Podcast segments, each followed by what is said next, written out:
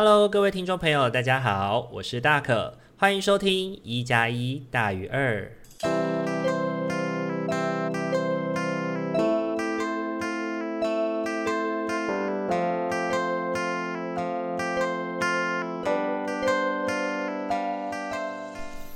Hello，各位听众朋友，大家晚安！欢迎大家又在礼拜天的晚上回到我们一加一大于二的节目当中。不知道大家这一个礼拜过得还好吗？这一个礼拜呢，嗯、呃，天气真的是很好哦。唯一下雨的一天是礼拜一。然后礼拜一的那一天呢，我刚好有很远的工作，然后就需要骑摩托车。对，啊，我没有有一个很近的工作跟一个很远的工作，很近的那个工作就需要骑摩托车，然后就开始穿雨衣，心里面就开始觉得说啊，我怎么这么可怜？唯一一天出门要要骑摩托车出门上班，居然就遇到下雨。不知道大家在雨天的时候是不是也会有这种感觉呢？就是下雨天还要出门工作，会觉得有。有一点，嗯啊，我怎么这么可怜，那么可爱还需要工作的那种感觉。说那么可爱，应该是那个啦，是开玩笑的，开玩笑的，对对对。那这一周呢，大可自己在生活当中呢，其实我觉得最主要的学习跟收获啊，来自于在做跟孩子做个别智商的时候的学习哦。那回应今天的主题呢，叫做练习回应他人的期待。在生活的过程当中呢，其实有蛮多的人会对我们有所期待的，因为包含连我们自己都会对自己有所期待嘛。那社会工作呢，其实很讲求的是人跟环境的互动，我们要去了解这件事情，然后人呢会因为呃环境的关系去产生行为的改变。那我们也很注重在于讲求人在情境当中的感受哦，所以呢，常常我们会协助人人呢去觉察，并且去了解到环境对他们的影响，然后带领他们一起去，不论是。逆抗也好，或者是顺应也好，不论是你去对抗这个环境，或者是去顺应跟适应这个环境哦，呃，可能都是辅导的其中一部分吧。那这个礼拜呢，跟一个孩子在进行辅导会谈的时候哦，我去理解到他在敏感别人眼光这件事情，然后呢，去陪他在谈论这件事的时候呢，我发现到他会去敏感的程度呢，会是敏感到即便。别人没有曾经跟他说过这样的话，这样的期待，他也会把这样的期待加注在自己的身上，因为呢，他可能会有一些蛛丝马迹，然后或者是会有一些理所当然，比如说。学校老师就会期待我的成绩要很好啊，或者是诶，英文老师就曾经说过，你就尽量努力吧，那看可不可以拿到六十分。然后他就会把这件事情当成是，哦，我一定要马上达到六十分。但是其实孩子可能只有十分或十五分的水平这样子而已。然后整个过程就会变得，嗯，让他变得很紧张、很害怕这样子。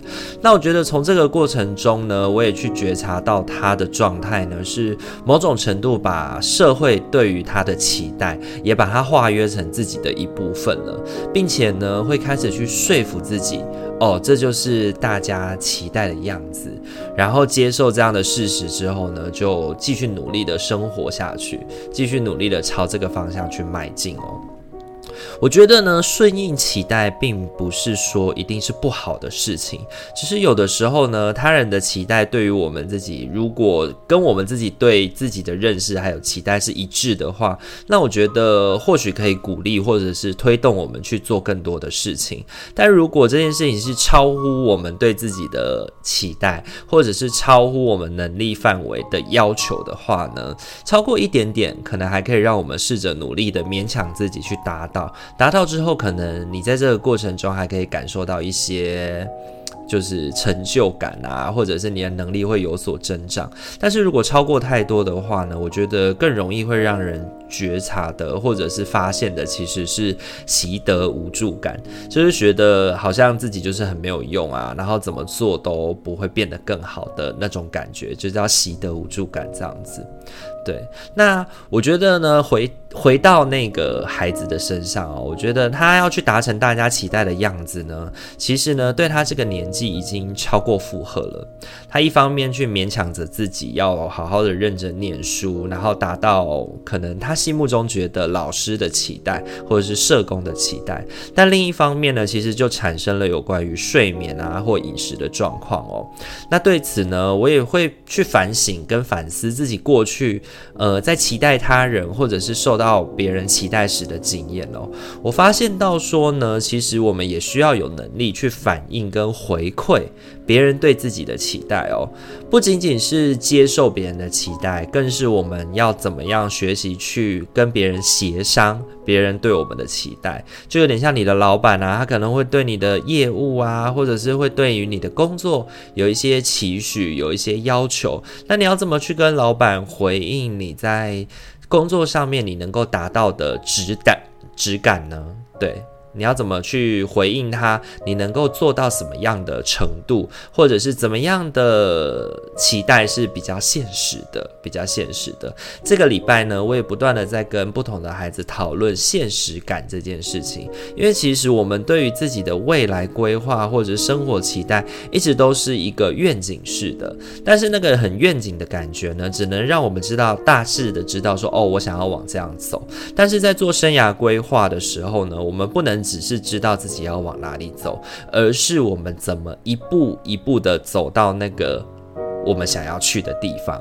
对，所以呢，很多时候我们在讨论生涯规划的时候，就不会是比如说你想要考上台大好了，你要考到考到台大的社工系，但是呢，你却没有开始想想自己现在的状态，自己现在的成绩能不能考到。社工系，或者是你还有多少时间可以足够去努力？你的考科呢有几科？然后你的整体的成绩的分布状态是怎么样的？我们需要一件一件事情的去理清，我们才能够知道，诶，未来应该要怎么样才能够一步一步迈进？又或者是我们为自己设立的，或别人为自己设立的期待，是不是已经超过了自己的能力范围了？那我觉得这也是帮助我们去一。一点一点的了解自己的能力限制，以及我们能够一点一点突破的位置吧。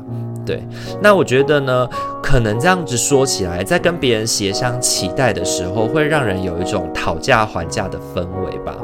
不过呢，我想人生本来就是在跟不同人互动当中呢，相互妥协的过程啦。适当的让别人知道自己的感受跟限制哦，然后也真实的去理解到他人对自己的期待是什么。然后综合去回馈到自己能做到的部分，我觉得是一种帮助自己能够有一个继续前进的推力。那另一方面呢，也是能够让别人更加认识到，哦，自己的就是能力的状态，我可以做多做些什么，或者是有些事情可能我自己做不太到，需要得到帮助吧。我觉得我们应该也都是这样子练习过来的。请听众朋友们去回想一下自己生活当中当中的面对他人期待的方式，你都是怎么样去做回应的呢？大可觉得呢？顺应他人的期待哦，或许会有些痛苦，不过其实也是蛮轻松的啦，因为我们不再需要去思考目标是什么，我们只要一直。往那个方向迈进就好了。只是呢，这样的未来，同时呢，对于我来说也是让人紧张的，因为呢，没有人能够一直陪着我们自己来为自己的人生出谋划策，也不会有人呢来去为你的自己的生命进行负责这件事情。那长越大呢，有照顾你的义务跟责任的人，其实就会越变越少了。那也都会开始变得不可预期，你没有办法再去。很强硬的要求，或者是很自然而然的要求大家要照顾你，你反而应该这个照顾会变成是你需要非常的感恩戴德，然后你也会非常的需要用求的，或者是甚至更惨一点卖人情的方式才能够获得。那我觉得这个过程也是相对的啦，就是我们也会长出了许多能力来去学习自我照顾吧。那我觉得这个过程也是让呃整个社社会啊会对我们的期待会是慢慢的累加上去的，又或者是即便不是这个社会对我们的期待吧，这一整个环境的氛围呢，其实就会创造那样的期待。它可能有的时候也不一定是谁对你说过怎么样的话，而是你去理解到，你去经验到过去你发生的，比如说像大可现在。三十岁的人应该要过着一个怎么样的生活？应该要一个怎么样的高度？然后你就会开始对自己的处境有一些担忧，然后开始想要往那个方向迈进。所以呢，我觉得我们去练习回应他人的期待，也是属于我们自己的人生课题吧。那这个是这个礼拜在这个主题上面要跟大家分享的内容。那。不知道大家听完以后的感觉怎么样呢？也可以在 Instagram 上面跟我进行互动哦。好，那今天的这一周的我们的生活分享就大概到这边。那今天呢，一样帮大家准备了四副的塔罗跟天使牌组要来陪伴大家。那就先进一段广告的时间，我们待会再回来喽。想要支持大可与阿明稳定制作 Podcast 节目吗？想要更加贴近大可与阿明的生活吗？想要在生日的时候收到阿明亲手绘制的生日卡片吗？现在机会来喽！我们在 MixerBox 上开启了订阅式赞助了，感谢大家一直以来的支持。如果您心有余力的话，也欢迎透过赞助来给予我们鼓励，我们也会更有动力去制作有趣、暖心的节目与你分享哦。活动详情请洽资讯页面。好，欢迎大家回到节目当中。那就给大家稍微一点时间，稍微想一下，以及静下心来，好好的去思考一下。呃，这个礼拜呢，我在自己的生活当中有没有什么要特别注意的，或者是我应该用什么方式来去面对自己在这个礼拜的生活议题呢？那就给大家一点时间喽。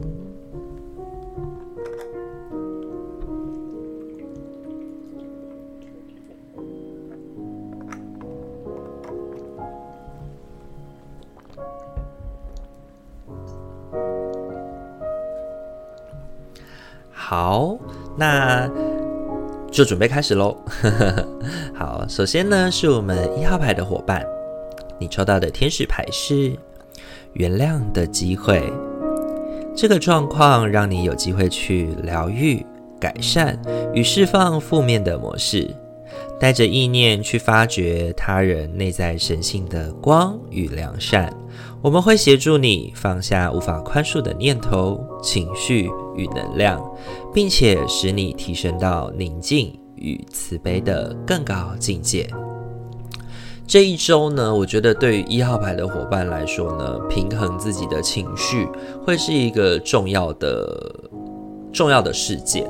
对，那你抽到的三张塔罗牌分别是权杖一、高塔以及节制。我觉得这一周一号牌的伙伴呢，面对自己内心的焦虑以及负面的情绪哦，我们要能够学习适时的去抽离那样子，呃，具毁灭性的情感。对，或者是会觉得一切都不可，一切都毁灭了，一切都不可能了，然后带着要天崩地裂、毁灭他人的那种情绪吧。高塔呢，象征着一号牌的伙伴呢，似乎面临了一些让人感到崩溃的事情哦，可能是专案的失败、恋人的出轨、朋友的背叛、学业的失利等等等等之类的。对，但。呃，大可觉得呢，不管事情是多大或多小的，重点在于我们的内心没有办法平衡这件事情是一件事实哦。高塔呢，象征着我们过去的认知以及我们过去的思维都被破坏了，都被都被颠覆了。那这个被破坏跟颠覆的过程呢，会让我们产生。非常的不协调的感受吧，对。那节制天使呢，邀请我们去试着平衡报道这一些事件哦，邀请我们将目光呢，从看见毁灭这件事情，把它试着拉远，看见其他的面向，让自己可以从中谋求稳定哦。那大可的建议呢，会是从行动出发，试着呢去转换自己的环境，跟不同的人进行接触，把内在的感受呢适度透适度的透过其他的方式进行宣泄哦。可能是运动啊，可能是跟别人倾诉啊，或者是看一场电影啊，这样的方式去宣泄哦。然后也会很建议你呢，重新的去看见，呃，其实没有毁灭就没有再建构的过程。那节制天使呢，也是这样邀请我们的。权杖一呢，代表一个新计划的开始，代表一个新的可能性，代表一个新的行动。那我觉得这个行动呢，当然也可能是奠基在于我们。旧有的事件产生的终结或者是破灭吧。对，那我觉得这一周对于一号牌的伙伴来说，可能我觉得是一个成长的机会啦，让自己从这样子的从这样子的情绪当中舒缓过来，并且陪着自己再继续往前进吧。因为呢，天使牌也告诉我们原谅的机会嘛，就是放过我们自己，我们才有机会再继续往前喽。那我觉得这一周对一号牌的伙伴的提醒就是这样的，你要能够去面对。然后你要能够去感受到自己崩溃的情绪之后呢，试着透过节制天使的帮忙，让自己去看见其他的面向喽。那这是给一号牌的伙伴的提醒。你抽到的天使牌是原谅的机会。好，再来的话要轮到的是我们的二号牌伙伴喽。二号牌的伙伴呢，你抽到的天使牌是狮与兽。整个宇宙的运行周期，如同你的吐气与吸气。当你只吐气付出，或者吸气接受时，你就和宇宙脱节了。为了达到最佳的健康、能量状态及补充，你生命中的每次吸气需要以一次的吐气来进行平衡。大家在进行，大家在抽到狮与兽这张牌的时候啊，我都会去提醒。这个当事者，你要记得每一件事情的付出与收获都要有所平衡，然后也会在那个现场呢带领呃伙伴进行吸气与吐气的感受。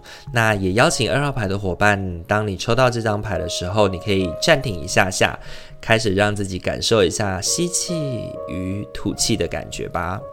你抽到的三张塔罗牌分别是权杖二、教皇。以及圣杯皇后。那我觉得本周呢，对于二号牌的伙伴似乎开启了一个新的旅程以及计划。那样的计划呢，对你来说应该是一件相当重要的事情吧？可能是筹划已久、规划已久，也可能是你相当重视或的人，或是相当重视的事情。那我觉得这些事情可能是如何开启一段关系，或者是我们怎么去面对自己过去没有处理好的人事物。那其实要去面对自己过去。去没有处理好的事情呢，其实会有一些情绪的涌动。那我觉得圣杯皇后呢，也象征着是我们要有智慧的去这样的情绪互动跟进行调节。那我会给二号牌伙伴的建议是，请你去找到理解你即将要去做这件事情的人，以及理解你可能你即将你在面对什么，你在担心什么的这样的人进行咨询。那如果没有这样的人的话呢，会建议去找寻你过去信任的人。人你过去觉得，诶，在跟他谈论一些问题跟事情的时候，会得到蛮多收获的人，或者德高望重的人，对，那去透过呢别人的视角以及眼界，去帮助你去保持在评估跟行动的来回之间。对，那就有点像社工的一些就是处遇流程嘛。我们要决定怎么去给予资源或者提供帮助的时候，我们需要有进行评估，我们需要去进行评估。然后你在评估之后呢，你去做的行动，行动的过程要持续的保持评估再行动，评估再行动的这个过程啊，就很像狮与兽的天使告诉你的一样哦。每一次的吸气都要搭配一次的吐气，对你而言重要的。的事情就需要去评估再行动，然后呢，再从行动中去觉察并评估下一步要如何再继续往前喽。那这个是给二号牌的伙伴的提醒。你抽到的天使牌是狮与兽。好，很快的要轮到的是我们的三号牌的伙伴喽。三号牌的伙伴呢，你抽到的天使牌是丘比特。我们将爱澎湃的波涛送到了你心中与脑海里，唤醒你对生命本身的爱。你清楚地决定要接受与享受浪漫，而促成这般的觉醒，允许自己即兴地庆祝爱的所有美好。这一周呢，抽到丘比特的伙伴三号牌哦，我觉得要特别提醒你的，应该会是不要将自己孤立起来，你要去理解到所有情境中的爱的状况，对，以及去试着感受他人对自己的善意，即便这个善意是透过争执来发生的。对，你抽到的三张塔罗牌分别是宝剑五、倒吊人。以及新币九。这三张牌哦，本周呢，三号牌的伙伴似乎陷入一种自我孤独的状况里哦。这样的状况呢，很有可能是源自于我们自己的心态。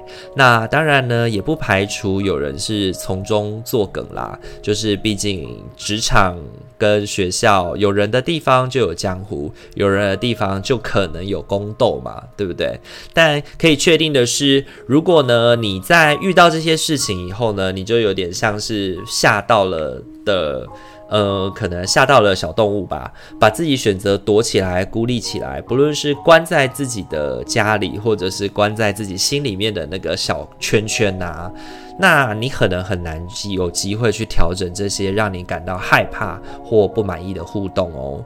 因为呢，就像《如懿传》里的海兰一样，只是怕是没有用的，我们必须得要在绝境里生出勇气来哦。宝剑五呢，其实揭示在这样的状态里呢，两个即便是争夺的人，其实并没有办法争出一个输赢哦，反而呢会让第三者有机可乘哦，不如呢做个倒吊人。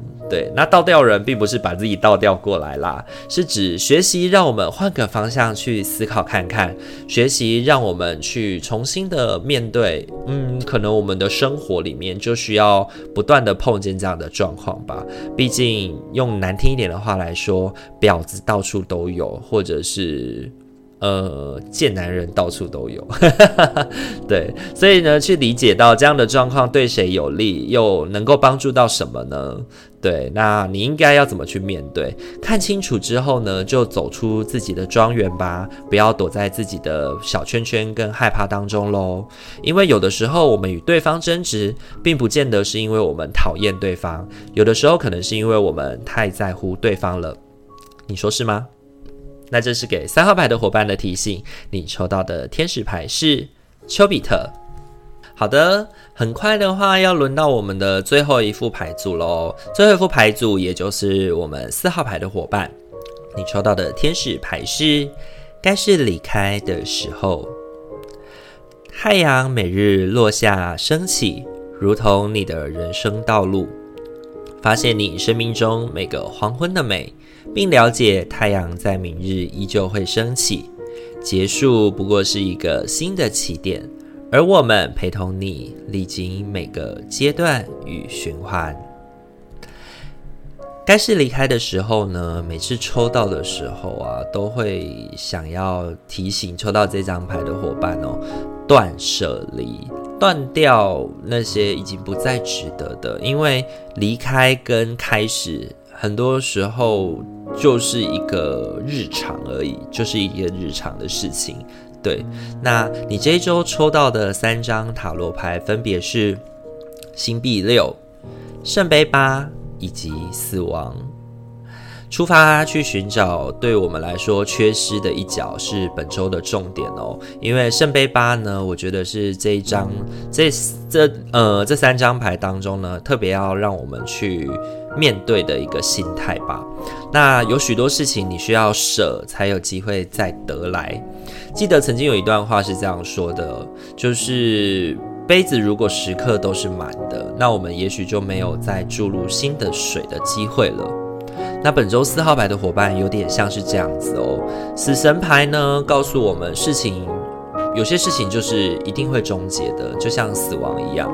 不论是男女老少，不论是政治宗教，每一个人都会去面对这样的事情。也许呢，你在这样的困境里浮沉，也已经好一段时间了吧。对，我可能已经经过一段时间的提醒了，不知道为什么就是有这种感觉哦，就是可能每一周每一周里面，你可能都抽到类似的状态，然后让自己要去决定或者是离开这件事情，但可能始终都还没有出发吧。